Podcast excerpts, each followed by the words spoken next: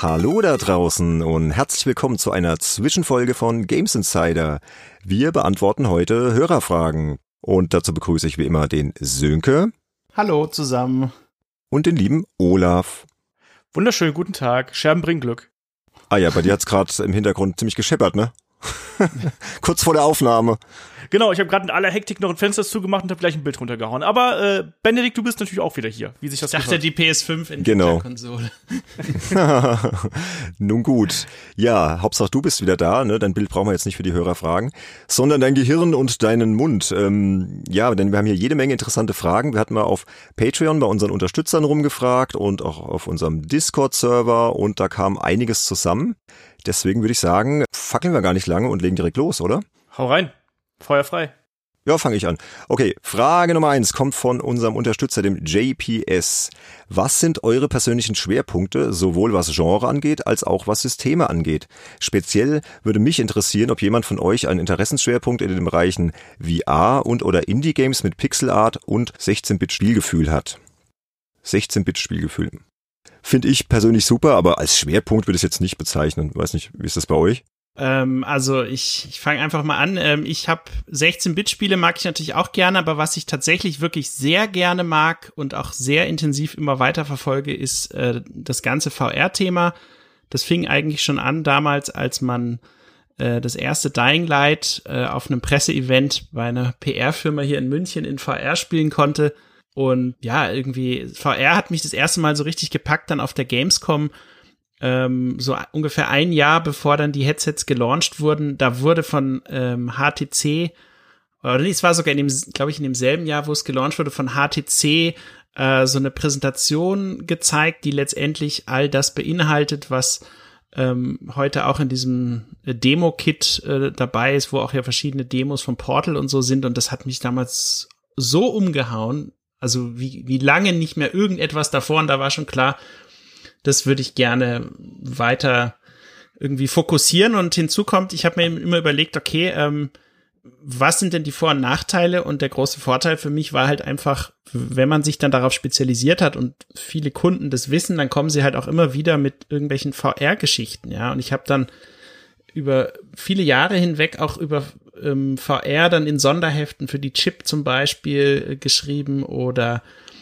ähm, für die Kollegen von Play3.de, die wollten damals zur Launchphase immer sehr viele VR-Tests von allen möglichen PlayStation VR-Spielen haben oder äh, VR-Themen äh, für VR World. Das ist so ein Portal, was äh, der Mediamarkt mit betreibt, wo, wo sie eben Spiele besprechen. Gibt's leider nicht mehr.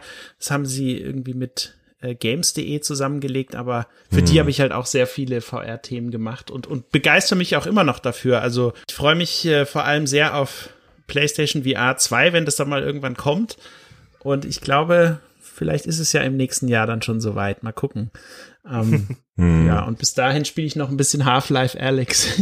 Ja, davon warst du ja eh so begeistert, hast ja in dem einen Conference Call schon berichtet, ne? Und genau, genau. ja, und genremäßig, hast du da irgendwelche Präferenzen Ähm, oder? also bei den Genres ganz klar, ähm, also ich mag sehr gerne Shooter aller Art, äh, sei es äh, First Person oder Third Person. Ähm, also Shooter haben mich eigentlich schon immer begeistert, genauso wie jede Art von Action-Abenteuer und Strategiespiel.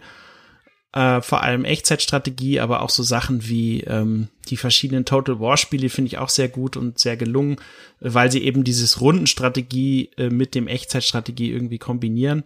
Ja, aber ansonsten, also was ich jetzt weniger mag, ah, das hatte ich glaube ich auch schon mal gesagt, sind so ähm, Sportspiele im Bereich irgendwie F- Football zum Beispiel oder Eishockey Gut, oder das ist sowas. jetzt aber sehr spiel ich- speziell, Sönke. Foot- ja, ich weiß, Football. da spiele ich gerne mal mit, ja, wenn mich jemand fragt, ähm, spiele ich gerne mal mit, aber da jetzt irgendwie die ganze, äh, also da könnte ich mich jetzt nicht so lange mit befassen, wobei ich muss sagen, ich war vor einiger Zeit auf einem äh, Presseevent von Bandai Namco und da gab's äh, dieses neue Captain Tsubasa, ist ja so, so, so ein Comic äh, Football irgendwie und ich muss, äh, aus Fußball besser gesagt und irgendwie äh, muss ich sagen, ähm, habe ich, hat's mich dann doch irgendwie dieses Fußballthema würde mich, ich glaube, doch interessieren, wenn ich Leute hätte, die mir ständig sagen, hey, komm, wir spielen jetzt noch eine Runde im Multiplayer online.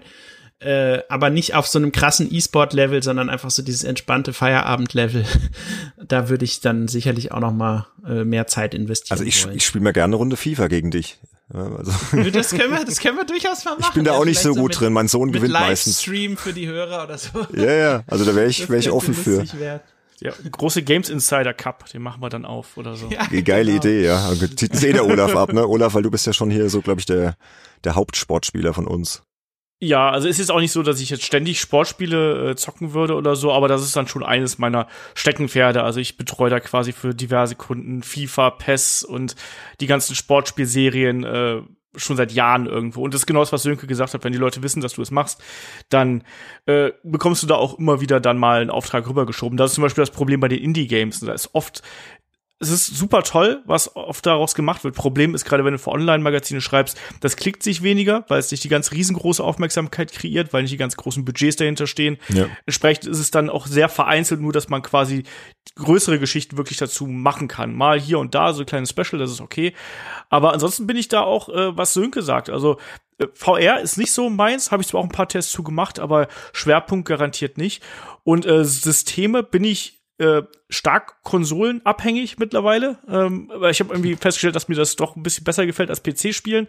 Ähm, habe aber trotzdem einen, einen spieltauglichen PC und auch gerade, weil ich ganz gern Strategiesachen teste und auch mal so zwischendurch mal aus dem Manager spiele, so zum Runterkommen. Aufbaustrategiespiele mag ich sehr gerne, Siedler, Anno und all sowas, was dazu gehört. Ähm, Genau. Das- Entschuldigung. super, hallo? Ja, ich weiß.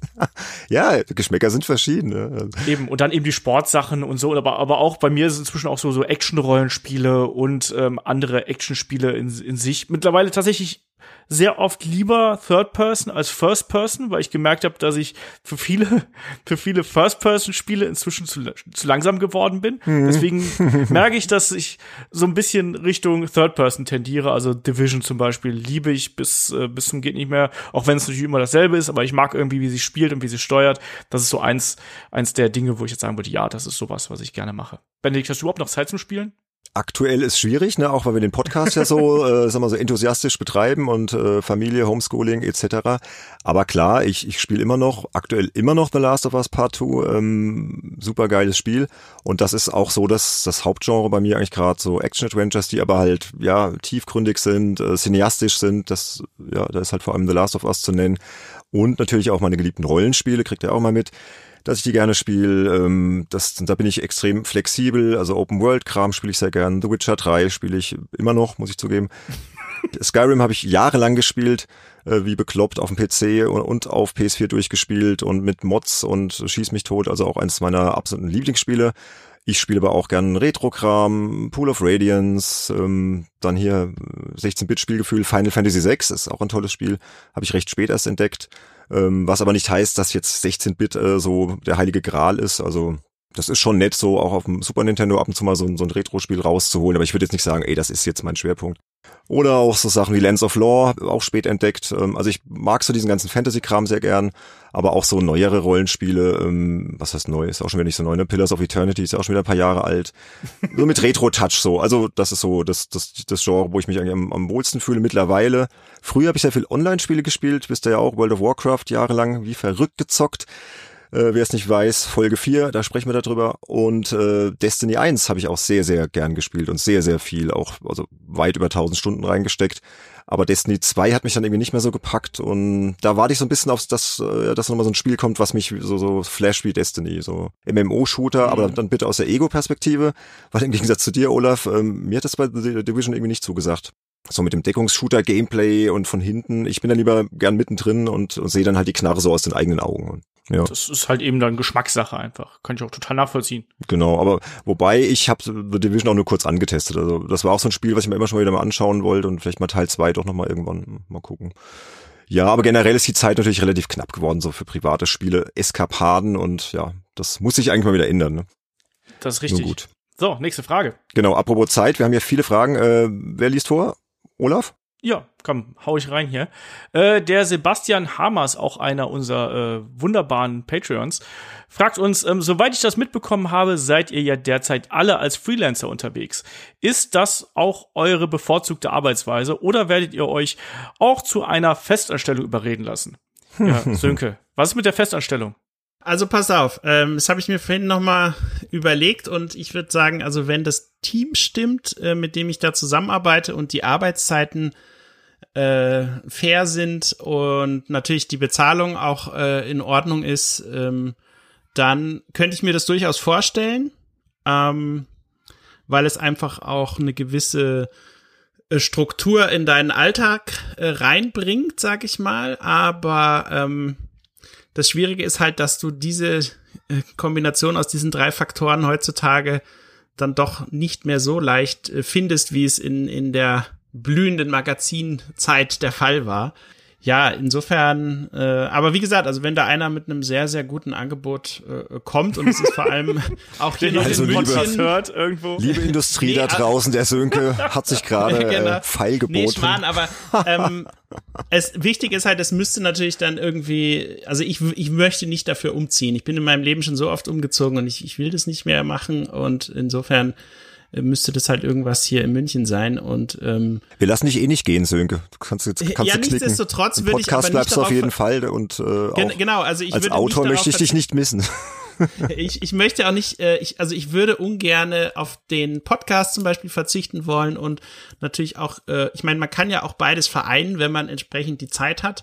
Mhm. Ähm, aber das ist ja genau der Knackpunkt an der Sache. Letztendlich ist es dann oft die Zeit und äh, wenn man dann natürlich irgendwie ein äh, Kind im Kita-Alter hat, aber jetzt irgendwie das mit den Kitas alles schwierig ist und man selber Kinder jetzt auch gar nicht so unbedingt in die Kita geben will, dann macht das alles natürlich noch viel komplizierter.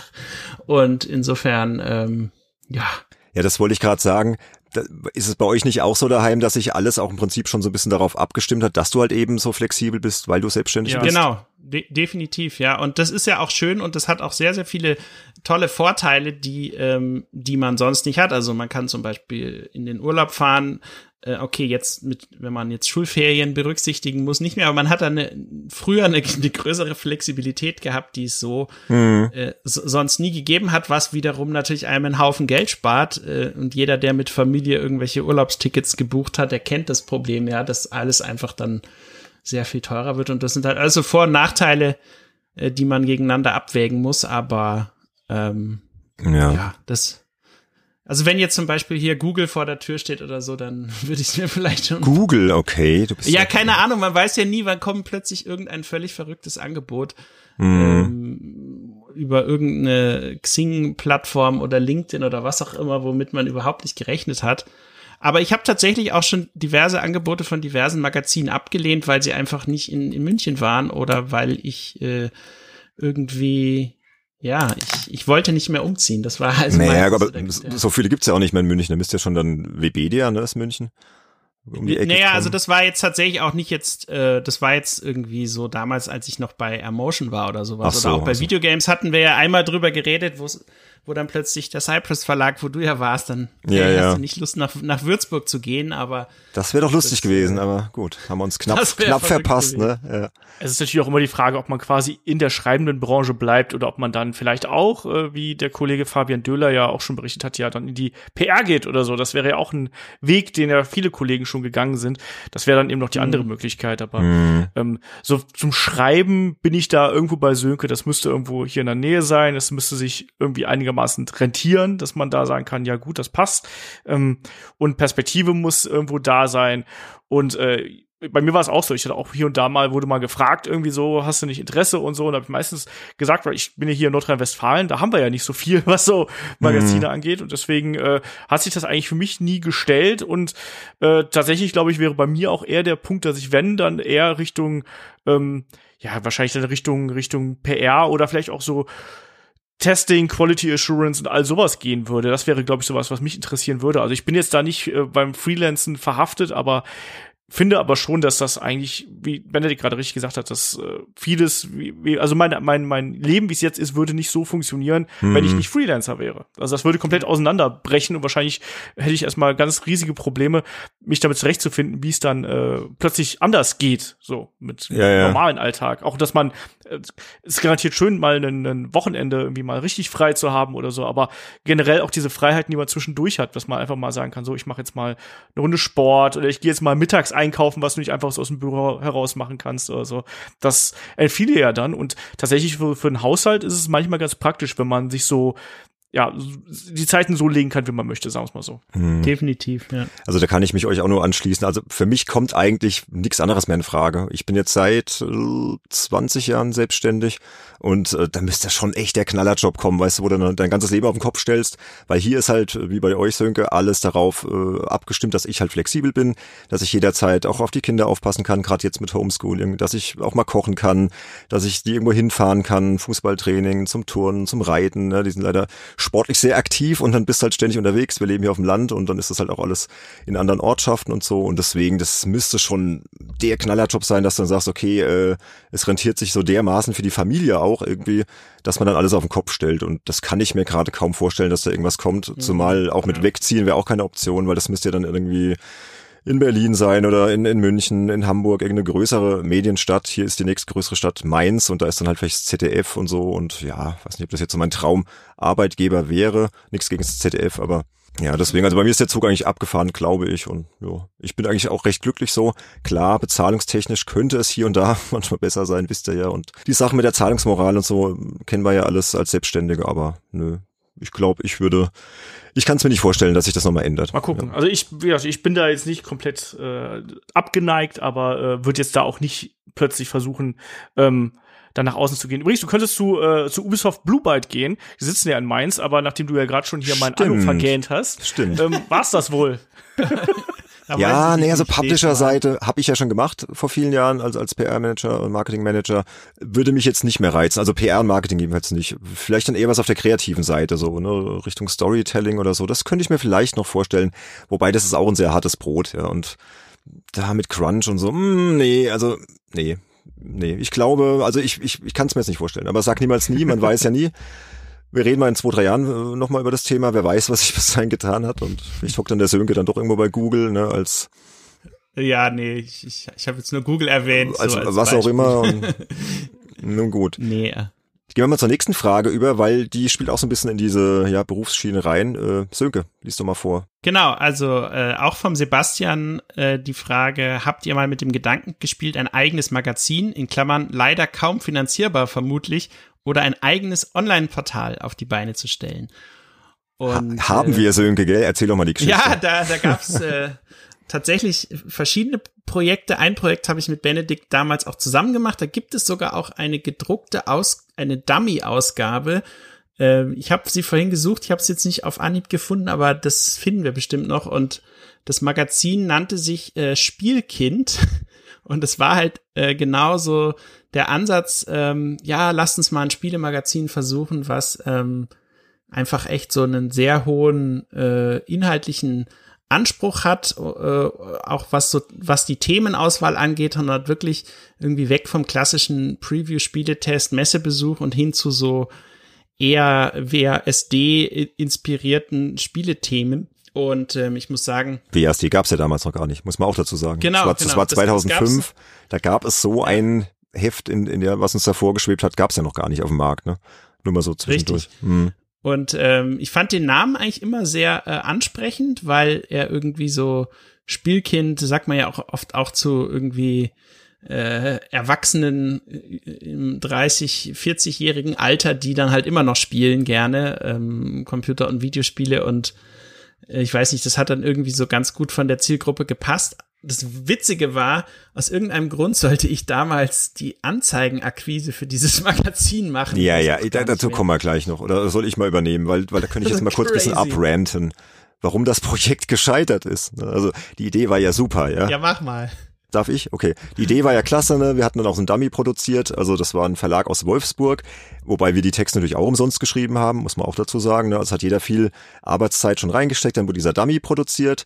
Den haben die natürlich dann auch gedruckt. Warum sollen wir den auch drucken? also, so, also die Absprachen waren so ein bisschen komisch, so mit diesem ich nenne ihn mal Investor, der aber gar nicht investieren wollte. So, ja, warum erkläre ich jetzt? Äh, der meinte dann halt, ja, äh, wir brauchen Anzeigenkunden. Also mach doch mal, ne? Und dann wurde Sönk halt irgendwie dazu auserkoren, äh, ja, die Anzeigen zu verkaufen und dann sind wir beide noch, ne, mit diesem Dummy äh, durch die Gegend gefahren, ne? Auch auf eigene Kosten wohlgemerkt und haben dann versucht, Stimmt. Publisher für das Projekt zu begeistern, waren dann, glaube ich, bei Konami. Bei Ubisoft waren wir doch mal, oder? Bei Ubisoft da, da waren wir, glaube ich, ja, bei Konami in Frankfurt, dann waren wir noch ja, bei so einer. Agentur, ich glaube Fink und Fuchs in Wiesbaden, ich weiß nicht wo noch, Nintendo sogar. Richtig, ich, ja. Vielleicht war sogar Nintendo, ich weiß es nicht, also einige, ja, haben ja schon viel Arbeitszeit reingesteckt, alles unbezahlt. Ist ja auch in Ordnung, wenn du so ein neues Projekt startest. Und jetzt kommt aber der Punkt, wo es mir dann langsam gereicht hat. Ich bin dann zum Meeting nach Wolfsburg eingeladen worden von diesem Investor äh, bin dann da hingefahren mit dem Auto, ne, ist jetzt auch nicht gerade um die Ecke von hier. Äh, da gab es dann aber auch keine Signale, dass da irgendwelche Reisekosten übernommen werden oder das Hotel bezahlt. Habe ich alles selbst bezahlt, okay, kein Problem. Dann sind wir essen gegangen. Auch da war sich der, der Herr dann zu schade, ähm, vielleicht auch mal irgendwie eine Pizza zu bezahlen. Ich meine, weißt du, wenn du von einem was willst, machst du das in der Geschäftswelt vielleicht auch mal, dass du auch mal dann sagst, komm, ich lade dich ein. Nö, ich habe alles komplett selbst bezahlt. Und dann, Sönke, ist das doch irgendwie eskaliert weil ich dann, äh, weil er dann immer mehr wollte von uns und noch mehr Artikel und dann habe ich irgendwann mal gesagt, ja, wie sieht's denn mit der Bezahlung aus? Wir stecken hier sehr viel äh, Zeit rein, Arbeitszeit und ja, Zeit ist Geld und wir, wir sind hauptberufliche Journalisten und dann kam dann nur irgendwie was patzig zurück damals. Weißt du das noch, Sönke? Ich weiß nicht mehr, was er genau dann gesagt hat. Ja, ich, ich, ich habe dir tatsächlich auch, äh, die, das ist gar nicht mehr so genau in Erinnerung, aber auf jeden Fall ging das dann letztendlich äh, schneller als gedacht auseinander, äh, weil irgendwie der Input dann immer so von unserer Seite hätte kommen sollen. Und äh, wir hätten alles quasi machen sollen und er ja. hat irgendwie noch nicht mal einen Cent fließen lassen, also wirklich nach ich habe da bestimmt hunderte Stunden reingesteckt an Arbeitszeit, ja. Und irgendwann musst du natürlich dann auch sagen, okay, äh, irgendwas stimmt da nicht. Und dann haben wir halt ja. gesagt, ja, hier, wie sieht es jetzt bezahlungstechnisch aus? Da kam halt nichts zurück und dann ist das leider halt eingeschlafen. Und ja, schade mhm. eigentlich, weil die Idee war gut. Ne? Ja. ja.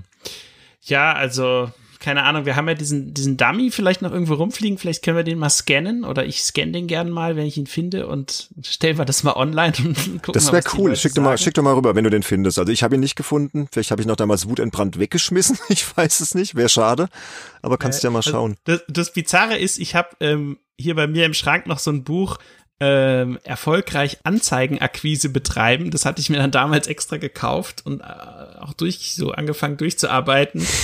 ähm, aber es war irgendwie, ich, ich weiß nicht. Also, Sönke der ähm, Anzeigenverkäufer, ja, genial. Ich, ich hätte bestimmt die eine oder andere Anzeige verkaufen können, aber äh, vom Gefühl her hätte äh, hat irgendwie von Anfang an das zumindest nicht gepasst, ja. Und wo ich mir dann auch gedacht habe, hm, bin mir irgendwie, ich will, will wenn, wenn dann lieber im Magazin irgendwie kreativ werden, aber natürlich ist dann recht schnell bei so einem Projekt die Luft raus, wenn du merkst, dass dass du alles ähm, machen sollst, ne? Dass du wirklich immer zu irgendwas gibst, aber es kommt halt nie was zurück und das äh, da habe ich auch Gott sei Dank eben schon sehr schöne Gegenbeispiele erlebt, zum Beispiel auch beim Emotion Verlag äh, hm. München, die dann Games CM gemacht haben und 360 Live und so. Und da war immer so, äh, da wurde auch immer gleich dann gesprochen, okay, und das soll natürlich auch nicht irgendwie umsonst gewesen sein und so und so stellen wir uns das vor und dann kriegt man einen Vertrag und so weiter. Also es war einfach, äh, ja, also und das gab es halt da in der Form irgendwie gar nicht. Und es ist am Ende, glaube ich, auch ganz gut gewesen, dass das nicht funktioniert hat, weil ich denke, ich denke so auch, ja. Mhm. Verkorkst anfängt, dann Nee, ja, wer weiß, wo das es gibt, ist immer ein Geben und Nehmen, wenn halt immer nur, äh, wenn du immer nur gibst, ja, das kann nicht funktionieren in einer, in einer Geschäftsbeziehung. Also ja. Ja, und ja, Olaf, Thema Online-Magazine, ne, hat man ja auch schon so im, mal wieder, immer wieder probiert und ja. Ja, wir hatten immer mal wieder mit Gedanken gespielt, aber es ist meistens nicht über das äh, Gedankenspiel hinausgekommen. Ich hatte ja auch mal so einen Blog, wie glaube ich jeder das gemacht hat, irgendwie, man hat auch mal über YouTube nachgedacht, also was, aber im Endeffekt ist das Problem natürlich immer die Zeit und dass du eben auch parallel dazu noch irgendwie dein, äh, ja, dein Geld verdienen musst und ähm, ich muss auch ehrlich sagen, ich hatte da auch immer so ein bisschen Respekt vor quasi noch ein weiteres Spielethema zusätzlich zu meinem normalen Job quasi. Ich meine, gut, hier wäre es jetzt was anderes, aber deswegen hatte ich auch lange Zeit erstmal mit mir gehadert, ob ich jetzt überhaupt sowas wie einen Podcast noch machen will, mhm. weil ich habe ja eigentlich schon genug Videospiele und das ganze drumherum dann ja schon in meinem in meinem Job drin und ein eigenes Magazin, Printmagazin wird man heutzutage nicht mehr finanzieren können und auch bei einem Online-Magazin muss es dann schon sehr, sehr gut laufen, dass du quasi erstmal so ein eigentlich brauchst du ja erstmal ein paar, ein paar Schreiber. Wie willst du das Ding ausrichten, ist ja die Frage. In der heutigen Zeit musst du ja vor allem auch bei Social Media sehr aktiv sein. Da sehe ich gerade bei jetzt sowohl bei Games Insider als auch bei meinem anderen Podcast bei Headlock, wie viel zeitintensiv sowas oh, ja, ist. das kostet Zeit, ja, ganz, ganz klar. Ja. Genau, es kostet alles Zeit. Mhm. Jeder Beitrag kostet ein paar Minuten und wenn sich das eben auftürmt, parallel mit der Content-Erstellung, die du eben noch hast, ähm, dann türmt sich das halt eben immer mehr auf. Sprich, du brauchst Leute um Leute anzustellen, brauchst du Geld. Und wenn du erstmal nur das als, soll man sagen, als eigenes Unternehmen machst oder als eigenes Portal, dann musst du ja irgendwie überlegen, woher nimmst du das Geld? Und ich bin da nicht so bereit, mein privates Geld äh, in größeren Summen da reinzustecken. Hm. Ich möchte aber auch keinen Redakteur mit irgendwelchen Hungerlöhnen abspeisen. Das reicht schon, wenn ich das mit meinen Headlock-Podcastern mache, die da auch sehr viel Zeit opfern. Ähm, und äh, das, das will ich halt nicht. Ich finde, die Arbeit sollte auch honoriert werden. Und wenn ich das nicht kann, dann brauchst du einen Investor. Investor kriegst du wiederum nicht so leicht und musst Klinken putzen gehen, bis du da jemand findest. Und ob es dann der richtige ist, ist auch schwierig. Deswegen Gedankenspiele ja, Umsetzung nein. Ganz genau. Also wir hatten da diverse Ideen und äh, es ist letzt, letztlich immer an der Finanzierung gescheitert, ja, weil du hattest dann vielleicht schon so Interessenten, die sagten, ja, da könnte man vielleicht investieren und dann hast du ein Konzept vorgelegt, was ja auch wieder Zeit gekostet hat und dann irgendwie im letzten Moment, ja, doch nicht und ja, oder vielleicht irgendwie viel zu wenig und dann kannst du halt keinen ordentlich von bezahlen und wir drei wären ja da gewesen als Autoren und, und erfahrene Leute, aber wie du schon sagst, Olaf, wir müssen ja davon leben, ja, wir müssen ja erstmal gucken, dass wir hier unseren Laden am Laufen halten und das dann nebenher zu machen und ja, und deswegen muss ich auch sagen, ist ein Podcast, auch wenn er auch sehr viel Zeit kostet und, und auch viel Vorbereitung braucht und äh, den ganzen Social Media Kram und mit Audioschnitt und so weiter, ist immer noch irgendwie relativ, mit Betonung auf relativ gut nebenher machbar, wobei ich da ja gelegentlich auch ein bisschen an meine Grenzen komme zeitlich. Aber es macht einfach auch tierisch Spaß, das Medium. Und deswegen, ich glaube, sind wir mit dem Podcast äh, ja zurzeit eigentlich sehr glücklich und brauchen jetzt nicht unbedingt noch ein weiteres äh, eigenes Online-Magazin, oder, Sönke? Genau, richtig. Also so würde ich das ähm, auch sehen. Und ähm, was ich vorhin noch ergänzen wollte, ich habe tatsächlich damals, als es, äh, als die Videogames dann leider nicht mehr gab, äh, hatten wir uns dann noch mal ähm, verschiedene Leute von Videogames in Österreich bei dem Kollegen Christian Daxer getroffen und äh, da war der Roland Austinat, der auch noch in der Branche ist, äh, mit dabei. Und da haben wir dann irgendwie an so einem anderen Magazin gebastelt. Ähm, was damals, glaube ich, wenn ich das richtig in Erinnerung habe, das, das war praktisch so ein, so ein Brainstorming-Event, äh, wo wir dann am Wochenende nach Österreich gefahren sind. Und da kam dann ein Magazin namens Replay bei raus. Und, und irgendwie der, der Gag bei dem Magazin war halt, dass alle Rubriken immer alle mit diesem Re anfangen, also äh, Rethink, Replay, äh, Reshoot und keine Ahnung, was da für verschiedene Magazinrubriken rauskam, aber das war wirklich so ein Brainstorming-Projekt, wo wir uns einfach mal nur zwei Nachmittage hingesetzt haben, um zu gucken, was man da so machen kann. Mhm. Aber als es dann losging, so, hey, ja, wie finanziert man das Ganze und so, da merkte man dann schon, okay, ähm, da muss wirklich ein guter Ansatz her. Das äh, ist halt der damit, Punkt. Du brauchst dann halt Geld. Ja. Und zwar richtig ja. viel, gerade am Anfang brauchst du halt richtig Geld. Ja, und dafür halt einen Wahnsinnskredit aufnehmen, ja, oh, nee, also das waren immer so Sachen, die haben uns dann irgendwie, glaube ich, alle äh, ja, davon abgeschreckt. Und äh, gerade im Online-Bereich ist dann auch alles mit, mit SEO und so, alles auf SEO-Optimierung und das wäre auch etwas, was mir dann nicht so viel Spaß macht, ja. Selbst wenn du jetzt schon für einen mhm. Podcast schon anfängst, die Website zu optimieren, da habe ich mich jetzt auch ein bisschen eingearbeitet, das ist ein weites, weites Feld, ja. Und dann, fängt, ja. dann fängst du irgendwann an, die Headlines nur noch so zu formulieren, dass ja das Keyword drin ist und das kann es halt auch nicht sein. Und gerade, also wenn ein eigenes Magazin, dann sollte es auch wirklich so ein, so ein Herzensding sein, wo man auch die Themen reinnimmt, die einem selbst auch ein bisschen Spaß machen, wo man weiß, okay, da ist man mit Leidenschaft dabei und alles auf SEO, SEO, nee, also nicht so meine Welt jetzt, aber ja. gut. Ja, aber Thema Videospielmagazin. Nächste Frage. Immer noch vom Sebastian Hamers, oder? Ja, genau. Mann, der hat aber ja. viel gefragt. Der gute Sebastian. Mal angenommen, ihr hättet ein eigenes Videospielmagazin an den Start gebracht. Welche Redakteure sollen unbedingt in eurem Team sein? Welcher Redakteur sollte welche Themengebiete abgrasen? Wie sieht euer Best-of aus. Also, da habe ich mir schon konkret Gedanken gemacht. Vielleicht fange ich auch gleich mal an. Äh, oder vielleicht schafft man es ja auch zusammen, eine Redaktion zusammenzustellen, hatte ich mir überlegt. Das ist vielleicht irgendwie am interessantesten. Fangen wir mal mit dem Chefredakteur an. Klar, wer wird Chef? Ich. ich. ich. kann nicht anders. Nee, nee, also nee, aber kann man drüber reden. Ja, vielleicht wäre auch eine Doppelspitze machbar oder eine Dreierspitze. Wenn, wenn ihr so Wenn er sagt, nee, der schon wieder ey, immer das Gelaber Flache. Hierarchien sind das Stichwort, Benedikt. Flache Hierarchien. Ja, aber bei einem Videospielmagazin muss es einen Chefredakteur geben. Da bin ich sehr oldschool. Also ich bin der Ansicht, wenn du da keinen hast, der so ein bisschen das Auge auf alles hat. Also wen ich mir auch noch vorstellen könnte, nach unserem Podcast mit dem Anatol Locker, Sönke, den fand ich extrem sympathisch und wie er so aus seiner Zeit erzählt hat, ne, bei der Bravo Screen Fun, den könnte ich mir auch noch vorstellen als Chefredakteur. Also ich glaube, den könnte ich ertragen. Der, ich glaube, der hatte, der hat einen sehr kompetenten Eindruck hinterlassen bei mir. Also vielleicht eine Doppelspitze mit Anatol Locker zusammen, das, das könnte ich mir vorstellen. Das klingt, klingt gut, ja. Und ja, dann der, der, der Sönke müsste natürlich dabei sein, das ist klar. Sönke. Also da hatte ich mir jetzt mal. Ja, bin ich, äh, kommt, kommt aufs Projekt an, aber bin ich natürlich prinzipiell gern dabei. Also Sönke für, für VR-Themen hatten wir ja eben am Anfang schon. Pokémon, definitiv. Ja. Alles, was mit Mobile, Handheld zusammenhängt. Also da wäre, glaube ich, Sönke der richtige Mann. Ja. Oder äh, fühlst du dich da jetzt irgendwie thematisch übergangen? Nee, finde ich, finde ich gut. Also, ähm, ich meine, ist, so ein Magazin kommt ja auch immer drauf an, wie oft soll das rauskommen, wie umfangreich soll das sein ähm, und was hast du für Möglichkeiten. Und also ich habe mir hier zum Beispiel auf meiner Liste aufgeschrieben, also es sind wirklich zwei Leute, die ich, also eine Person im Speziellen, die ich wirklich sofort fragen würde. Ähm, Den Olaf und ob mich. sie mitmacht, weiß.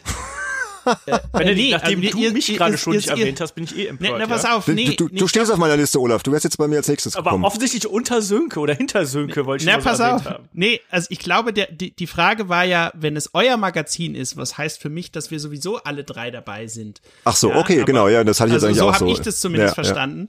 Ähm, und, und wen ich dann unbedingt fragen würde, ist ähm, den äh, meinen damaligen Kollegen, den ich auch weiterhin sehr schätze, äh, Michael Förtsch. Und der Mm, Michael, ja. ähm, der, der arbeitet jetzt ähm, der hat früher für die Wired gearbeitet und arbeitet jetzt bei äh, IE9. Also das ist ähm, ein ganz cooles Tech-Portal, wo er über alle möglichen Themen schreibt. Und bei Michael ist es halt so, der ist wirklich, ähm, also wenn es um Reportagen geht und solche Themen, der ist halt der absolute äh, Reddit-Schwamm, ja, so würde ich ihn bezeichnen, weil der Das einfach stimmt, echt, ja. der, der, der, der, der setzt sich dahin und, und liest mehrere Stunden lang irgendwelche Reddit-Posts von wirklich den Leuten, die dann auch bestimmte Spiele entwickelt haben oder bestimmte Visionen zu irgendwelchen Themen haben und ist voll drin und schreibt die alle direkt an und fragt die immer und das ist so verrückt, was da durch seine Recherche schon an Themen irgendwie zustande gekommen ist und wen er alles kennt, von Peter Molyneux bis ähm, ähm, ja, im Grunde genommen sehr, sehr viele wichtige, große äh, Entwickler der Branche, die kennt er teilweise alle, äh, ist, ist mit denen teilweise per Du und äh, die schreiben ihm natürlich dann auch immer sofort zurück, wenn er irgendwas fragt und so. Und das finde ich einfach klasse. Und äh, ich finde, wenn es jemand gibt, der dann, äh, Michael macht zum Beispiel auch, äh, oder hat gemacht, ich glaube, es macht auch immer noch Reportagen für die GameStar, ähm, und hat da echt coole Themen immer am Start. Und ähm, deswegen würde ich sofort den Michael fragen. Hm, bin ich, bin ich dabei, ja. Den nehmen wir auf jeden Und Fall. als zweiten eine Person, die ihr beide wahrscheinlich gar nicht kennt, ähm, die ich aber aus verschiedenen Gründen auch sehr schätze. Und zwar ist das auch mein ehemaliger Kollege ähm, vom Emotion Verlag, Nils Osowski heißt er. Und bei dem Nils ist es so, Doch klar, also- den Nils kenne ich auch. der, der der Nils, der, der Nils, der schreibt wirklich die ganze, fast die ganze Branche an die Wand, also wie man sagen würde, weil er einfach so in so kurzer Zeit so fantastische Texte schreibt, dass, also vom sprachlichen her, vom sprachlichen Stil, also wirklich, äh, ich musste im Grunde genommen damals nie irgendwas an seinen Texten redigieren. Er hat, hat einen gewissen eine Vorliebe für morbide Themen und Horrorthemen und so. Ähm, Er hat mal, glaube ich, für die GamePro ein Horror-Special geschrieben. Leute, lest euch das durch. Es ist fantastisch geschrieben und du merkst einfach, äh, das, das, das, das ist irre. Also das kann man gar nicht beschreiben, muss man wirklich mal gelesen haben. Vielleicht gibt es auch irgendwie außerhalb des Plus-Bereichs mal oder so.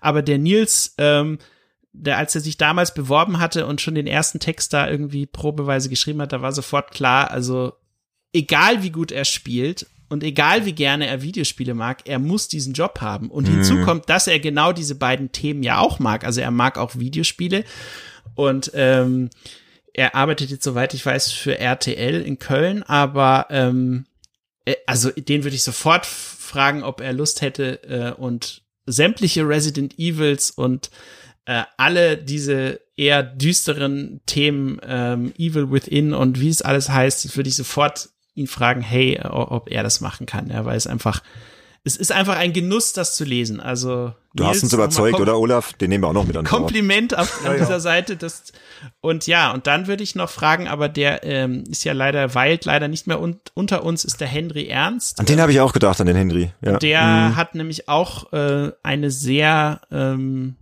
irgendwie so eine sehr schöne, äh, irgendwie so eine mit dem Finger zeigende Schreibe, hey, dies und das. Also er hat immer sehr klar und deutlich seine Meinung artikuliert und das auch immer witzig rübergebracht. Und ich finde, das ist auch genau ein Grund, warum er, er immer wieder Kolumnen geschrieben hat und viele mhm. Leute seine, seine Videos so cool fanden. Und der, wenn er noch leben würde, würde ich ihn sofort fragen, hey Henry, hast du nicht Bock, äh, in irgendeiner Form dich dazu beteiligen? Ja, ähm, Genau, an die drei Leute hätte ich jetzt gedacht. Gute Auswahl, Sönke. Also kann ich mitleben, auch wenn meine jetzt in eine andere Ecke gegangen wäre. Aber jetzt nochmal hier, Olaf, wie gesagt, du bist natürlich fest dabei. Also, wie Sönke schon sagte. Ja, es ist vorbei. Nee, nee, also so, ich hab schon dass du, Sönke und ich dabei sind, war ja eh klar.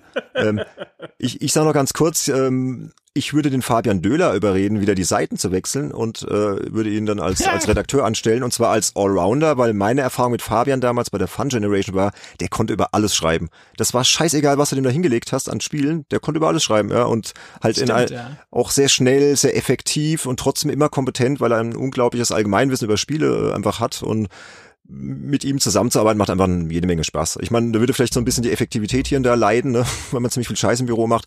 Aber hey, Spaß gehört auch dazu, ja, in so einer Redaktion und deswegen wäre es bei mir noch der Fabian Döhler, wenn er denn äh, sich kaufen lassen würde. Und äh, dann würde ich noch ein bisschen in der Zeit zurückgehen. Äh, Leute, die ich immer gern gelesen habe, sind der Winnie Forster, so vielleicht alles Konsolmäßige und auch so ein bisschen Japanophiles und den Michael Hengst als Rollenspielspezialist. Der war eigentlich immer sehr kompetent und wenn der einen Test geschrieben hat, wusste ich mal, hey, wenn das Rollenspiel, wenn, wenn es dem Michael Hengst gefällt, dann hat es mir eigentlich auch immer gefallen. Und natürlich auch den Heinrich Lehnhardt äh, als Nordamerika-Korrespondent, der dann ähm, ja alle alle Auslandsbesuche da bei Blizzard oder oder ja Firmen in Kalifornien besucht und so weiter. Also den würde ich gerne noch an Bord holen. Ja ich finde es aber so witzig, dass ihr nur hier über schreibende Tätigkeiten irgendwie sprecht, weil inzwischen ist ja auch so das Videospielgeschäft beinhaltet ja auch so Dinge wie äh, Webformate, Videoformate, vor der Kamera stehen, Streams und ich weiß nicht was. Und mhm. dafür braucht man ja eigentlich auch noch ein paar Leute, die dafür auch äh, äh Stimmt, gut ja. gemacht sind. Ja, und, gut. Ähm, ja, aber ich dachte jetzt äh, an so ein klassisches Spielemagazin, weißt du, so wirklich so, ja. Gibt's nicht mehr. Gibt's nicht mehr. Okay, nee, dann, dann sag, was brauchen wir noch alles? Oder nee, wen, ich hätte, wen brauchen ich hätte also für die für die Formatentwicklung hätte ich den äh, Andreas Gabe äh, auf dem Schirm vom ZDF. Cool, ja. Ein äh, lieber Kollege, der da äh, auch sehr kreativ ist, hat auch einen Podcast mit dem äh, ähm, Tobias Winke zusammen. Ähm, und das wäre jemand, den hätte ich gerne so für die Formatentwicklung auch da, gerade damit das alles einen schönen roten Faden hat, damit es einen schönen Style hat. Genauso auch, wie man da auch so ein paar Laberbacken dann noch irgendwie braucht. Und wenn ich, wenn ich unglaublich gerne mag, als sowohl als Redakteur als auch als Mensch, als auch als äh, Kollegen ähm, und Freund, ist der äh, Joachim Hesse zum Beispiel. Den kann man auch oh, super ja. vor die Kamera oh, der Jo Hesse, gute Idee. Den, mhm. den kannst ja. du schreiben lassen. Ähm, der hat auch eine angenehme Stimme, den kannst du das auch machen lassen. Und wenn du dann wirklich jemanden brauchst, der noch was verkauft, gekauft. Dann holst du noch die Christian Gürn von Radio Nukular mit dabei. Mhm. Auch ehemals PC Action damals. Und die kannst du alle zusammen in einen Livestream stopfen, irgendwie bei Twitch. Und du hast super lustige Sachen. Pack noch einen Fabian Döhler oben drauf. Und dann ist das Ding geritzt. Und dann haben wir sofort die 20.000 äh, Follower auf Twitch und sind sofort Partner und verdienen eine Menge Geld. Zack, läuft. Und machen noch nebenher ein geiles Magazin. Leute, das klingt Ja, gut. so nebenbei. Ganz kurz nebenbei. Ja gut, das, das Konzept klappt, das müssen wir dann nochmal überdenken. Aber das will ich ja mit dem, will ich ja mit dem Anatol angehen, das, das lasst uns, lass uns das mal machen, ne? Also kriegen wir schon hin. ja, aber klingt cool. Also wenn, wenn gute Leute an Bord. Ich hatte mal überlegt, so vielleicht den, ob man den Jörg Langer mal an Bord holt, einfach mal, dass der mal als Redakteur angestellt ist, nicht als Chefredakteur, weil man hat da, man hat da, ja, ob er da mitmachen will. Nee, er ist ein, ist, ist, ist ein absoluter Spielekenner und auch gerade im Strategiegenre sehr bewandert und äh, definitiv, ja. Ich habe nie mit ihm zusammengearbeitet, würde mich mal interessieren, äh, aber gut, lassen wir mal. Ist ja nur ein Gedankenspiel alles. Weiß auch nicht, wahrscheinlich würde er sagen, hier Jungs, hier ohne mich. Also wenn, wenn bin ich der Chef, ne? Ja, also ich habe den Jörg nur einmal getroffen auf einem äh, Event zu ähm, Warhammer Total, äh, zu, zu, dem Total War Warhammer äh, Spiel, den zweiten Teil ähm, in London und da sind wir irgendwie zwei Stunden auf dem Rückweg durch die Stadt gefahren und haben da tolle Gespräche gehabt über ähm, Asien und was weiß ich, also ähm, das auf jeden Fall, ja, und da kam natürlich auch seine Begeisterung für das Strategiethema sofort durch und ja, total, äh, er ist ja sehr kompetent, deswegen. Ja, ja. Ja, ich habe ihn auch mal persönlich kennengelernt, hat er mir einen Job angeboten, damals bei IDG noch, irgendwie ähm, das GameStar Sonderheft, Projektkoordinator oder ich sollte mich bewerben und was weiß ich, ich glaube Christian Schmidt wurde es dann später, weil ich mich gar nicht erst drauf äh, beworben habe. Der war schon sehr, sehr locker, ne? Also ich glaube, der kam auch manchmal so ein bisschen im Heft äh, viel autoritärer rüber, als er eigentlich war. Ich glaube, das ist ein total netter Kerl. Also. Ich wollte gerade sagen, ich bin auch mit dem gut klargekommen. Ich habe auch hier und da mal so einen Artikel für Gamers Global mal geschrieben und ich fand das immer super easy und hm. ich glaube auch, dass, dass Jörg sich so ein bisschen diesen Ruf so ein bisschen Arbeit hat, so das ist, der ist so streng und der, der Despot, ist ja, ja. Ich glaube, er war es ja, gar nicht so sehr oder vielleicht kam es damals so, vielleicht nee, war, es war halt ja am Anfang. Mal kennengelernt und der ist halt super lockerer hm. Typ irgendwo, ich weiß nicht, ich weiß gar nicht mehr, auf welchem Event das gewesen ist, aber ich erinnere mich, dass wir in irgendeiner, in so einem Hotel, Café irgendwo gesessen haben und, und alle miteinander gequatscht haben und alles easy und, und Total War habe ich auch mal hier für Gamers Global gemacht, tatsächlich irgendeins, also deswegen, hm. Also Jörg war auf jeden Fall auch jemand, den man da. Können wir, können wir auch noch mitnehmen. Gut, jetzt wird's genau. aber langsam mal groß, die Redaktion. Ich habe natürlich an den Gunnar Lott noch gedacht, weil der war damals ja Chefredakteur bei der GamePro und er war auch ein sehr angenehmer Chefredakteur, war immer alles total stressfrei und äh, war auch immer sehr ja kommunikativ, wenn irgendwas war, konntest du jederzeit dich an ihn wenden und so. Aber müssen wir mal schauen. Der ist ja auch mit Stay Forever und so sehr, sehr beschäftigt, glaube ich. Und, Gunnar ähm, habe ich als sehr schlechten Pro Evolution Spieler im Kopf, deswegen ist er gerne. Oh, im, sag ihm das Team besser gesehen. nicht. ich glaube, das sieht er selbst immer anders, aber haben wir nämlich damals auch in der, in der Game Pro gezockt. Ja, ja. Und da hat er sich, glaube ich, äh, für einen recht kompetenten äh, PES-Spieler gehalten. Aber gut.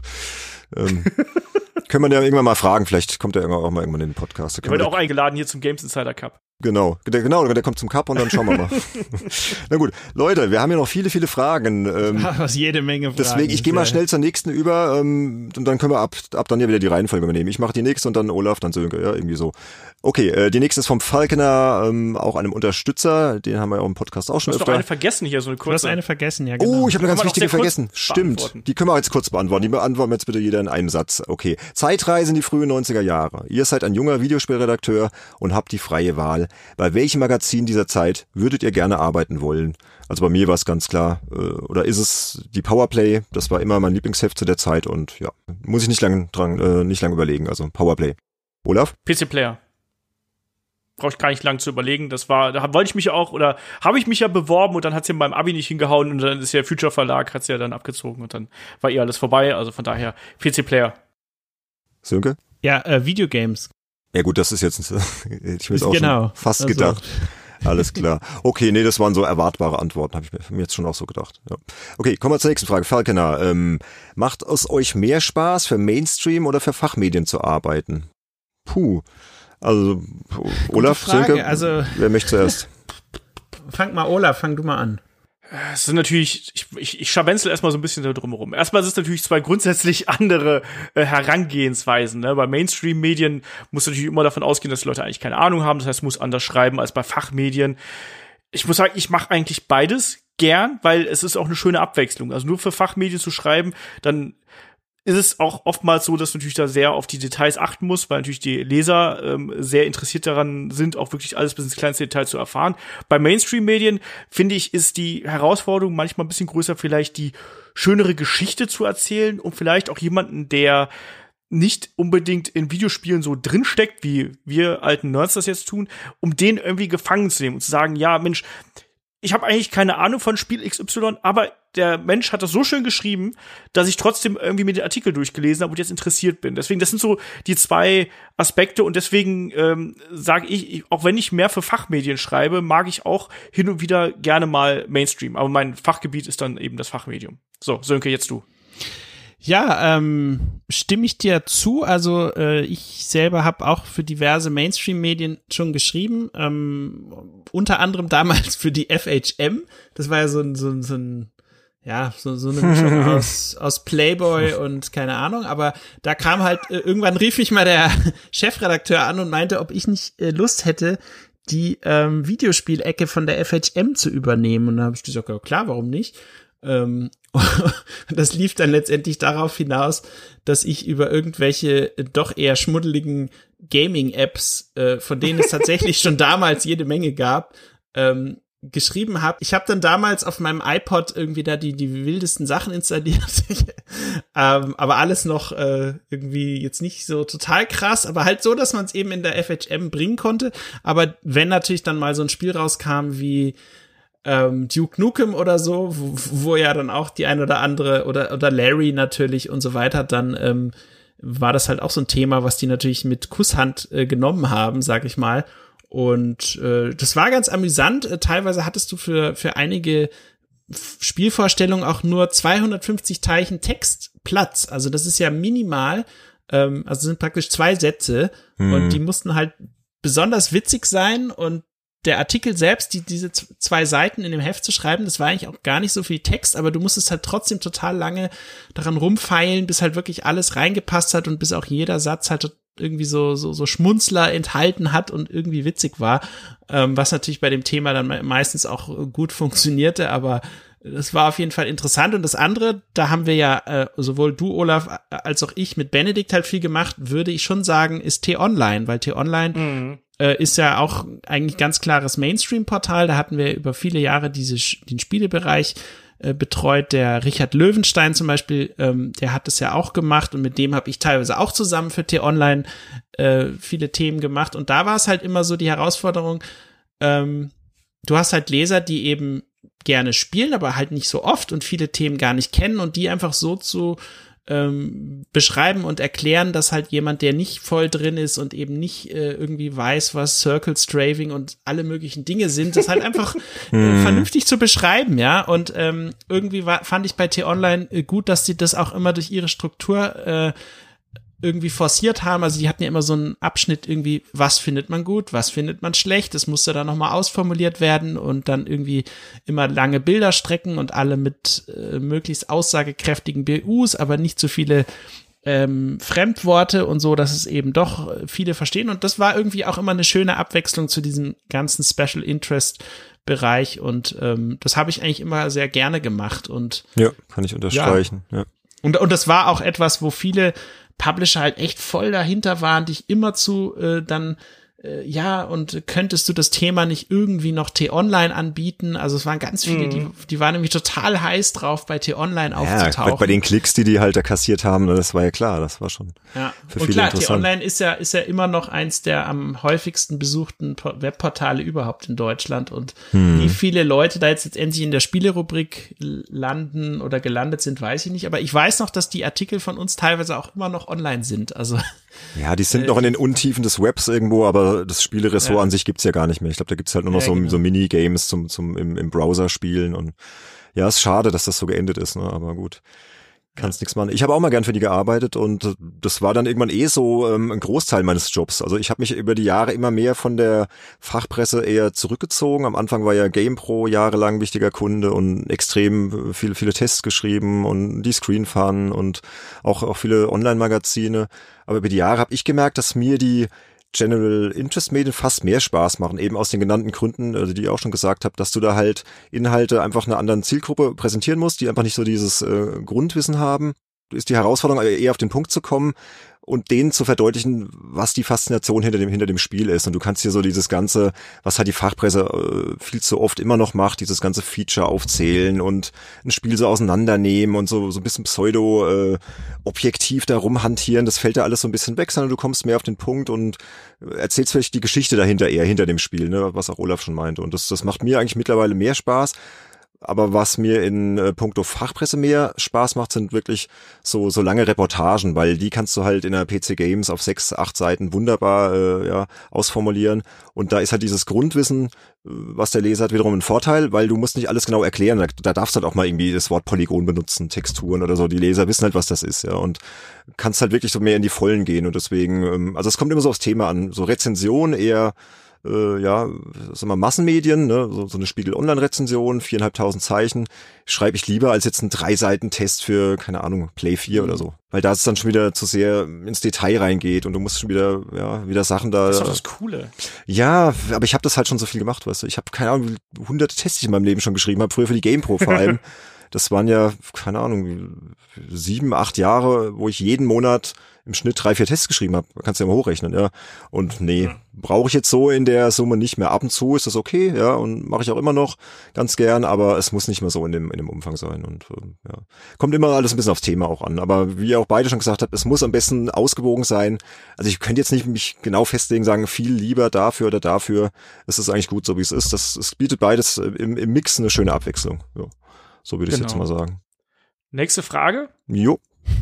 Sönke? Ja, ähm, auch von Falconer äh, 75. Warum ist es in Deutschland im Games-Bereich nicht möglich, ein tiefgründiges und humorvolles Magazin zu etablieren, aller äh, Elf Freunde oder Brand 1 im Fußball beziehungsweise im Wirtschaftssegment? Versuche wie G, GamesTM oder Edge sind hierzulande gescheitert und WASD und Gain leben in super kleinen Nischen. Haben deutsche Spieler einfach keinen Bock auf entsprechende Lektüre? Hm, ja, ähm, gute Frage. Sehr, eine sehr, eine wirklich sehr gute Frage, über die sich schon viele Leute den Kopf zerbrochen haben, glaube ich. Ähm, und viele haben es ja auch schon versucht. Ähm, ich habe vorhin lange rumgerätselt und eine ganz klare Antwort könnte ich jetzt persönlich gar nicht darauf geben.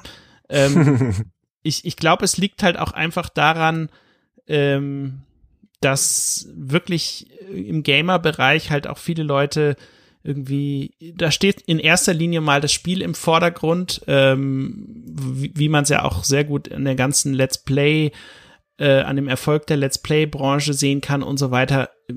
Wer hätte je gedacht, dass Leute bereit sind, ein Videospiel einfach nur als Video erleben zu wollen, was jemand kommentiert und das dann teilweise millionenfach aufgerufen wird und dann auch vielleicht gar nicht mehr das Gefühl, also ich kenne tatsächlich einige Jugendliche, äh, die haben dann auch kein, die wollen das Spiel dann gar nicht mehr kaufen, die haben, die haben das dann irgendwie erlebt, ja. Mhm. Ich weiß nicht, also ich habe aber das Gefühl natürlich jetzt, wo viele äh, Gamers, und da gehört ja unsere Generation auch dazu, eben äh, ja, sie sind halt Familienväter und so weiter und die kommen sicherlich an den Punkt, wo, wo sie vielleicht doch jetzt auch Interesse hätten, ein Magazin wie das hier beschriebene ähm, vielleicht zu kaufen ähm, und äh, dafür ihr ihr Geld auszugeben, ja. Und ähm, insofern glaube ich, also wer wer das jetzt heute noch mal äh, versucht, aber dann müssen halt auch die Mittel da sein, um das äh, entsprechend zu bewerben und irgendwie so interessant zu machen, dass dass man das halt dann auch wirklich jeden Monat dann irgendwie haben will. Aber die, ja, die,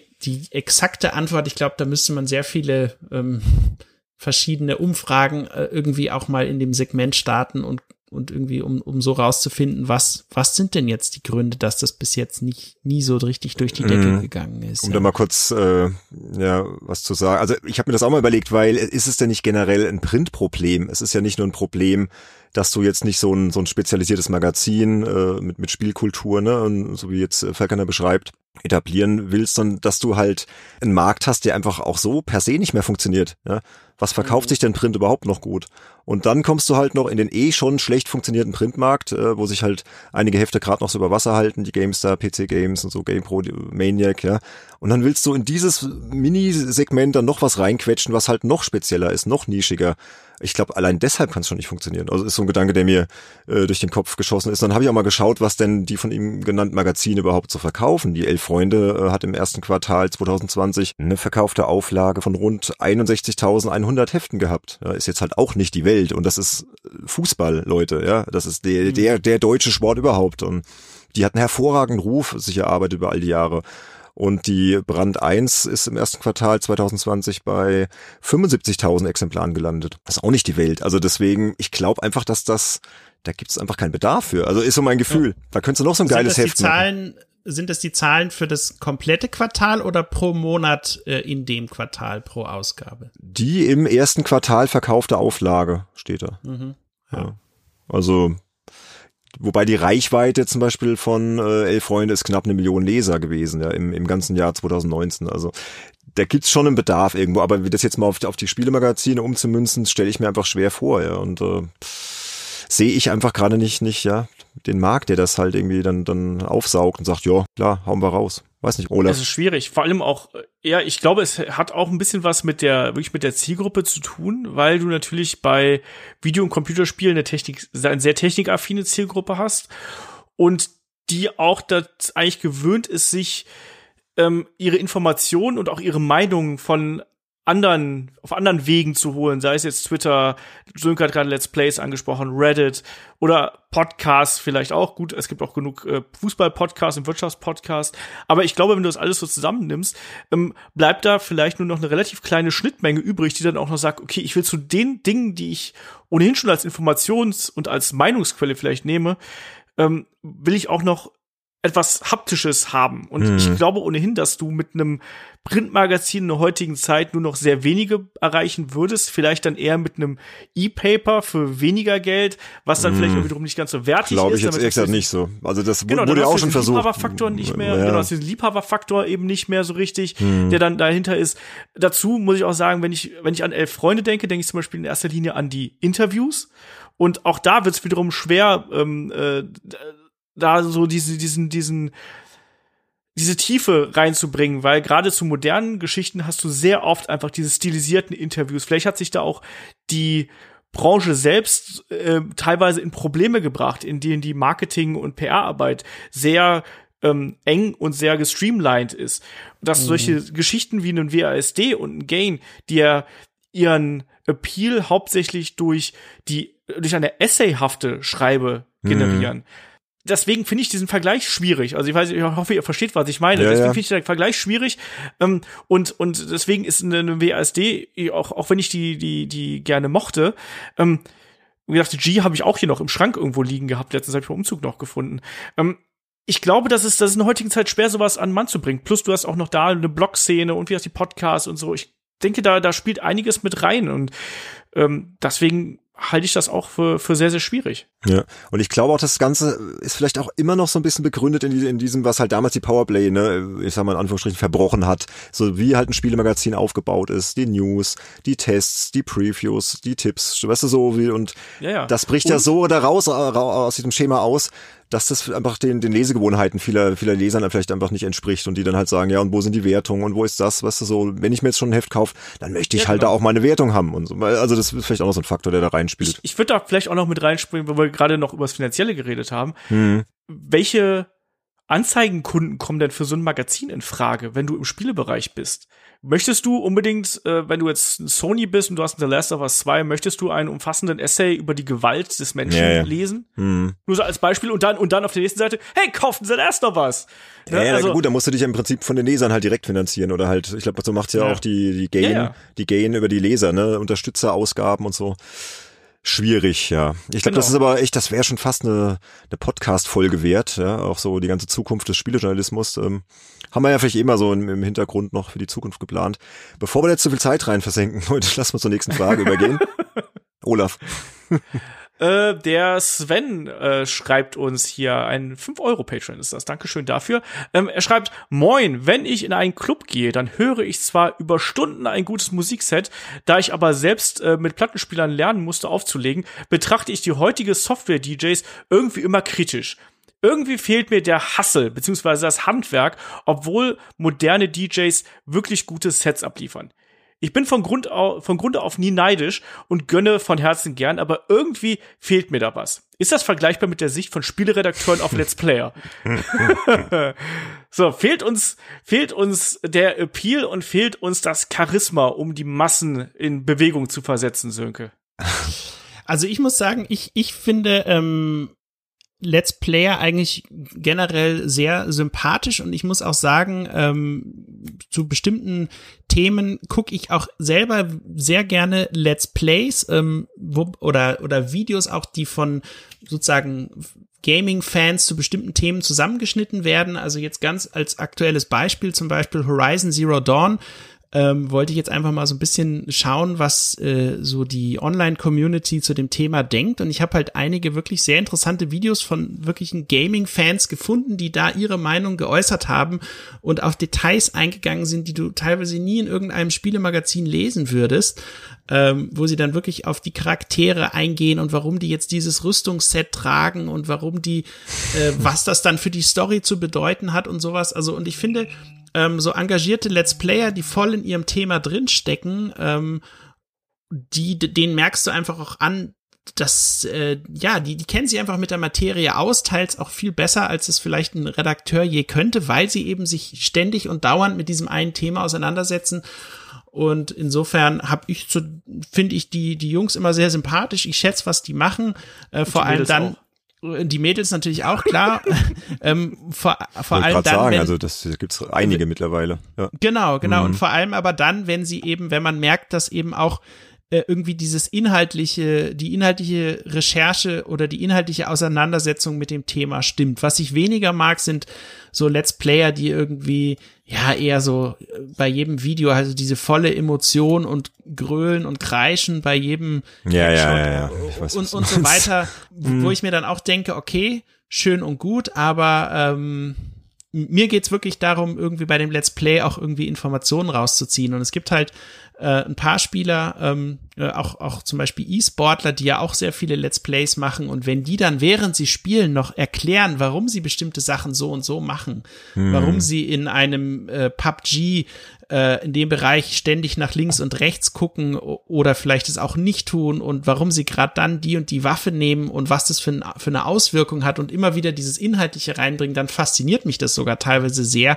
äh, und dann kriegst du irgendwie nochmal einen völlig anderen Blickwinkel auf ein Spiel, was du äh, sonst nie so aus dieser äh, ja aus, aus dieser Perspektive so betrachten würdest ja. Und das finde ich ähm, persönlich das, was mich immer wieder mhm. dazu bringt, auch Let's Plays dann zu bestimmten Themen, die mir auch selber gefallen, anzugucken oder auch Trailer-Analysen finde ich halt super spannend, wenn irgendwelche Let's Player Trailer analysieren und äh, dir plötzlich äh, Themen aufzeigen, äh, die, an die du überhaupt nicht gedacht hattest, ja, oder anfangen über die Story, die mögliche Story eines äh, so und so vielten Teils zu philosophieren, das finde ich persönlich super spannend.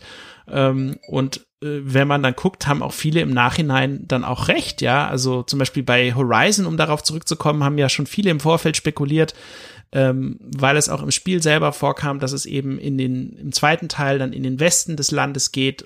Und einige haben sogar gesagt, das Spiel wird Forbidden West heißen. Ja, und sie haben recht gehabt, ja. Also mhm. ähm, insofern habe ich ein, irgendwie ein ganz, ganz gutes Verhältnis ja. mit, mit, mit der Let's Player-Community. Es geht, geht mir ganz genauso. Ich habe die eigentlich nie so als ernsthafte Konkurrenten empfunden, jetzt für den Spielejournalismus oder so. Weißt du, die machen halt was ganz anderes, die haben einfach einen ganz anderen Anspruch und wie du schon sagst, wenn das gut gemacht ist, ja, dann kann das extrem informativ sein, auch sehr unterhaltsam manchmal einfach. Kommt halt immer auf den Let's Player oder die Let's Playerin an und ähm, weiß nicht, kennt ihr den Writing Bull? Äh, die, ja. die, ah ja, Strategiespiele. Ich, ja. Das beweist ja auch, dass, dass auch ein älteres Publikum bedient werden kann, wenn du das handwerklich halt wirklich sehr gut machst. Und äh, ich finde, der macht das richtig klasse, ja. Also ist jetzt nicht mein Genre, aber gucke ich mir ganz gerne mal an, so weil ich finde den einfach sympathisch und der macht das mit unglaublicher Kompetenz dahinter und, und Leidenschaft und ja. Aber was ich auch sagen wollte, dieser Vergleich von Sven, den fand ich total geil, den er da gebracht hat. so mit dem, ja. ne, mit dem Software-DJ versus äh, echter DJ mit, mit Plattenspielern. Also cooler Vergleich. Ja. Aber ich glaube, wir mögen die alle, die Let's Player. Also da sind wir gar nicht so, ähm, ja, dass wir sagen, nee, oh Gott, also hier ich, ich Gefahr glaub, und hm. Ja. Nee, ich glaube auch, dass man da einfach äh, auch ganz klar sagen muss, dass es eben was anderes ist, ähm, andere, eine andere Art des Medium zu interpretieren.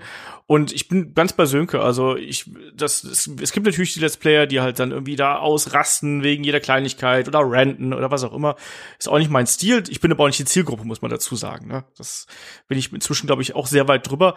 Ähm, was ich aber da wiederum interessant finde, ist auch, finde ich, was der Spielejournalismus von den Leuten lernen kann. Das habe ich ja im letzten Podcast schon angesprochen, dass wir von denen zum Beispiel lernen können, wie man eine Person. Nee, das habe ich, das habe ich gar nicht hier angesprochen. Das habe ich in einem anderen Podcast angesprochen. Kommt da schon durcheinander vor lauter ja, Podcaster haben, wir, haben, wir, haben, wir haben bei Headlock eine Frage bekommen mit, wie wird man Spieleredakteur? Und da habe ich mit Christian Dörre von der PC Games etwas länger drüber gesprochen. Und da mhm. habe ich auch gesagt, ich finde, man kann zum Beispiel von Let's Playern lernen, was die, ähm, was die Verbindung von Hörern, Zusehern und eben dem äh, der Person an sich angeht. Also man kann wirklich diese Community-Arbeit da davon können wir lernen, weil das ist was, was über viele Jahre auch ein bisschen verloren gegangen ist, diese Identifikation ähm, des Lesers mit dem äh, mit dem Autor und entsprechend glaube ich, dass das was ist, was man vom vom äh, von Let's Playern äh, lernen kann, weil die sind ja nicht nur Unterhalter, sondern wie Sönke auch schon richtig gesagt hat, die transportieren ja oft auch Informationen, Atmosphäre und Geschichten und dazu noch diese persönliche Ebene, das ist, glaube ich, mhm. das, was man da mitnehmen kann, auch für den Spielejournalismus.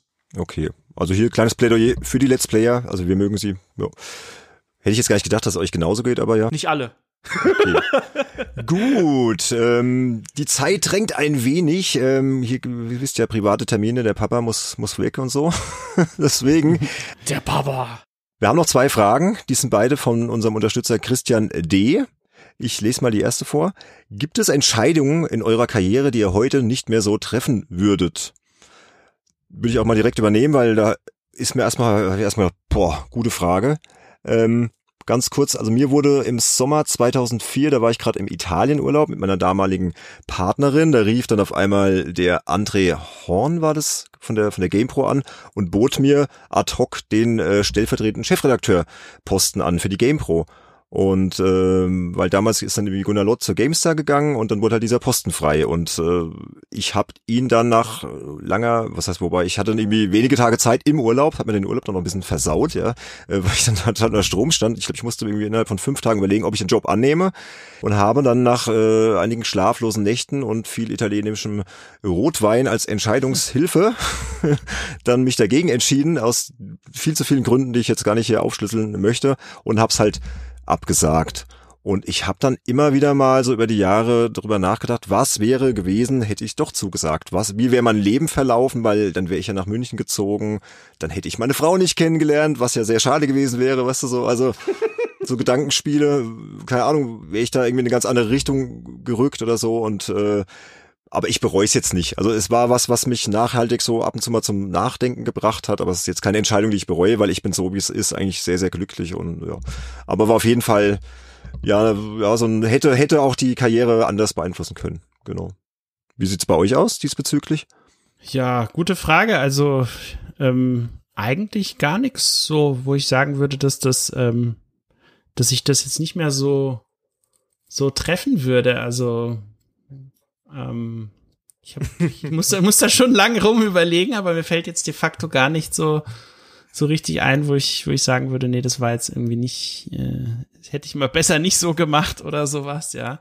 Gut, dann ähm, gebe ich gleich mal den Olaf weiter. Olaf. Und ja, du? Ich habe auch so ein bisschen rumüberlegt, ne? Aber es gab mal so eine Phase, da ähm, da war ich noch relativ frisch bei den, äh, bei den Freelancern irgendwo dabei und da hatte ich Kontakte sowohl zu den Kollegen von Cypress als auch zu den Kollegen von Computech und da war da damals, also wenn man jetzt mal so Jahr 2.2, 2.3 irgendwie so müsste es gewesen sein, vielleicht auch 2.1, ich weiß es nicht mehr, nee, zwei, drei müsste das gewesen sein, so um den Dreh.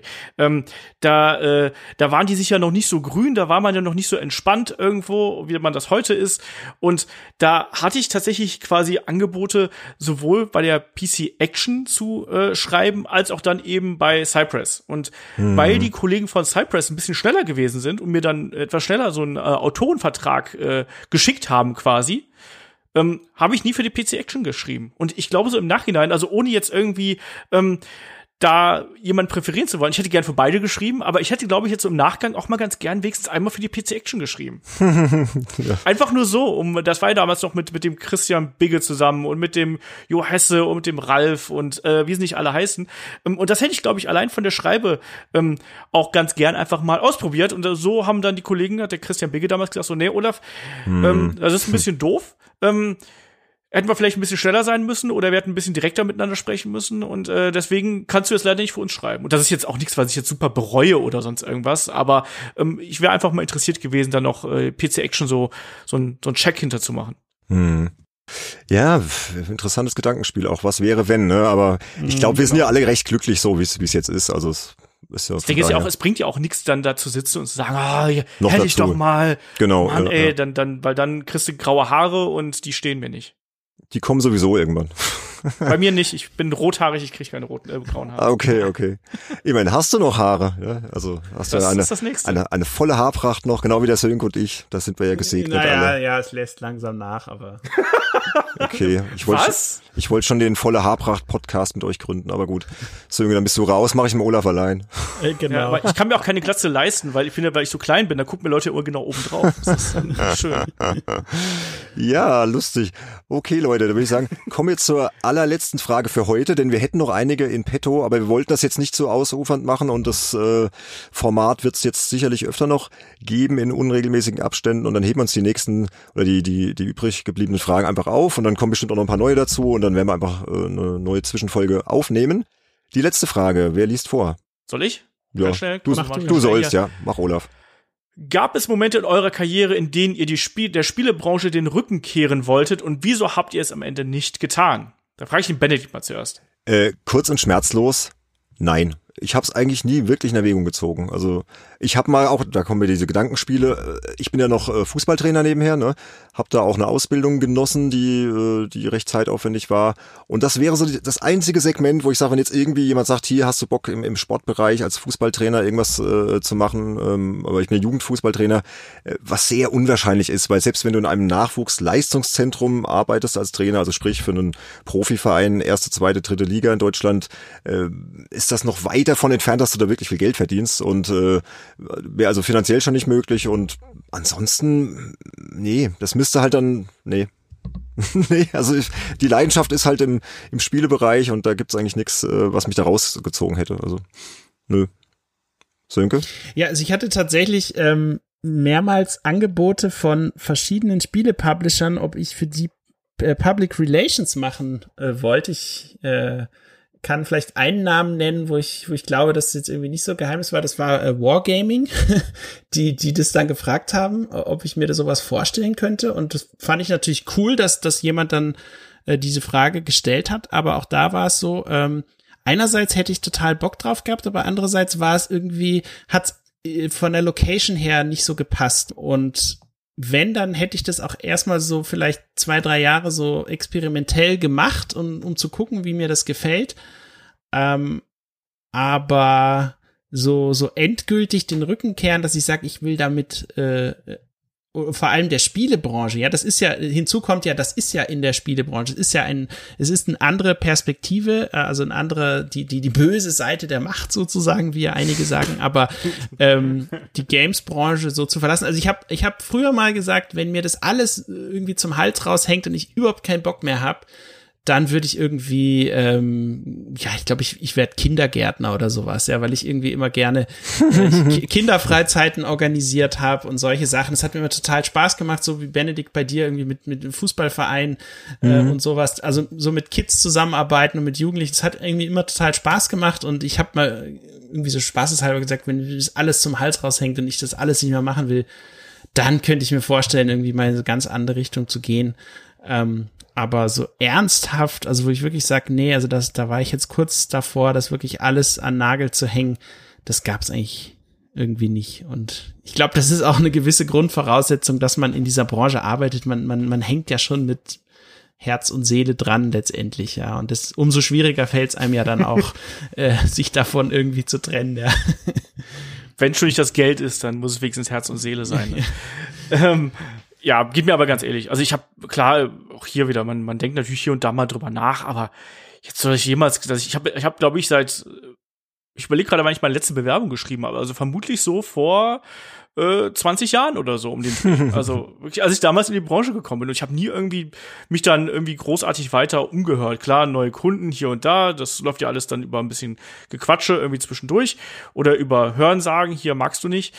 Aber dass ich jetzt gesagt hätte, Mensch, jetzt keine Spielebranche mehr und auch keinen Spieleredakteursjob mehr, sehe ich jetzt gerade nicht. Ich, ich, ich fände es halt interessant, irgendwie mehr in der Entwicklung zu arbeiten und da irgendwie Spiele vielleicht hier und da noch besser zu machen und so. Das, das finde ich interessant, das, das interessiert mich.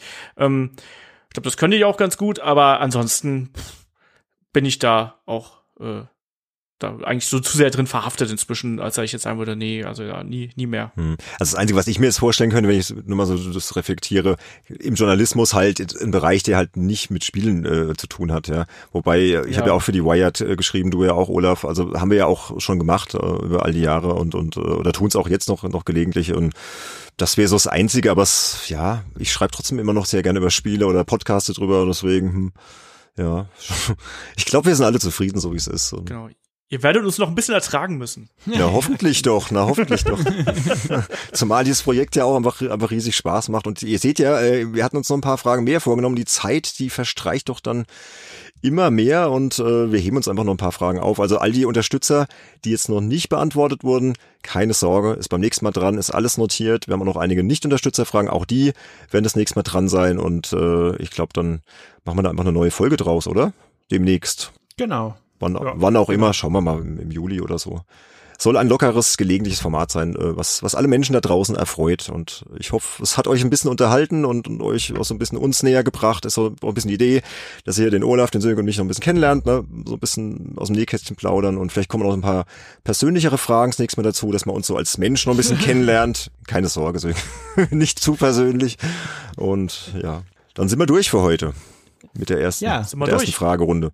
Ja, hat richtig Spaß gemacht. Also fand ich auch. Also irgendwie ist es witzig, in welche Richtung teilweise dann so eine Frage. Also ich, ich habe am Anfang gedacht, so, hm, ja, also so ein Dutzend Fragen, sind wir vielleicht so in 30 Minuten durch, aber nein, wie Olaf prognostiziert hatte, äh, ist es dann fast, also auf jeden Fall mehr als das Doppelte geworden davon. Und das finde ich auch super und äh, sind sehr schöne irgendwie so persönliche Anekdoten teilweise noch bei rumgekommen, an die ich jetzt auch gar nicht so gedacht hätte, dass wir da je heute drüber sprechen würden. Also bestes Beispiel dazu, wir hatten mal zum Jubiläum von meinem Wrestling-Podcast, wollten wir mal da was machen und haben gedacht, ja, schickt uns Fragen, schickt uns Fragen. Da hatten wir, glaube ich, am Ende irgendwas um die 50, haben wir zwei Podcasts rausgemacht. Ich so, ja, ne, nicht zu lang wir hatten dann äh, im Schluss, glaube ich, waren es knapp sechs Stunden, die wir aufgenommen haben und die wir dann in zwei Hälften gemacht haben. Ja, das also, wollen wir ja keinem zumuten, deswegen, deswegen haben wir ja gesagt, wir machen lieber einen sauberen Cut und ich kann ja kurz anteasern. Also nächstes Mal können wir dann äh, zum Beispiel über so Fragen sprechen, welche Wertungssysteme wir bevorzugen. Ne? Also sind ein paar wirklich interessante Sachen dabei. Auch eine eigene Folge eigentlich fast schon. Ja, ja, genau, das wäre auch schon wieder fast eine Folge. Aber da können wir uns am nächsten Zeit lassen, weil das wäre nämlich eine Frage, ich finde, die kannst du nicht so in drei Minuten abhandeln. Also da gibt's viel zu besprechen. Oder was wir über Remakes denken, Enhanced Editions, äh, die Remasters und so weiter. Also kommen noch einige sehr interessante Fragen. Also es lohnt sich hier dann wieder einzuschalten bei der nächsten Fragerunde, die dann demnächst produziert wird. Ne? Genau das. Ich möchte noch ganz kurz auf unsere Patreon-Kampagne hinweisen.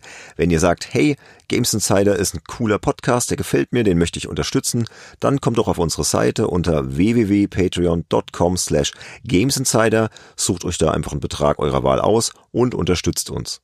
Ihr bekommt dann natürlich auch was für euer Geld, nämlich coole Bonus-Podcasts, die wir nur für unsere Unterstützerinnen und Unterstützer produzieren. Wir freuen uns aber auch über jegliche sonstige Unterstützung, zum Beispiel indem ihr einfach ein Abo dalasst auf iTunes, auf Spotify, wenn ihr uns eine Bewertung hinterlasst, äh, kann man ja auf Apple Podcasts machen, hier einfach fünf Sterne anklicken und sagen, hey, das ist der Podcast, der mir gefällt. Man kann da auch eine nette Rezension hinterlassen. Also es gibt jede Menge Möglichkeiten, uns auch ohne monetäre Zuwendung zu unterstützen. Geht auch mal auf unsere Website www.spielejournalist.de, da findet ihr dazu auch noch einige Hinweise.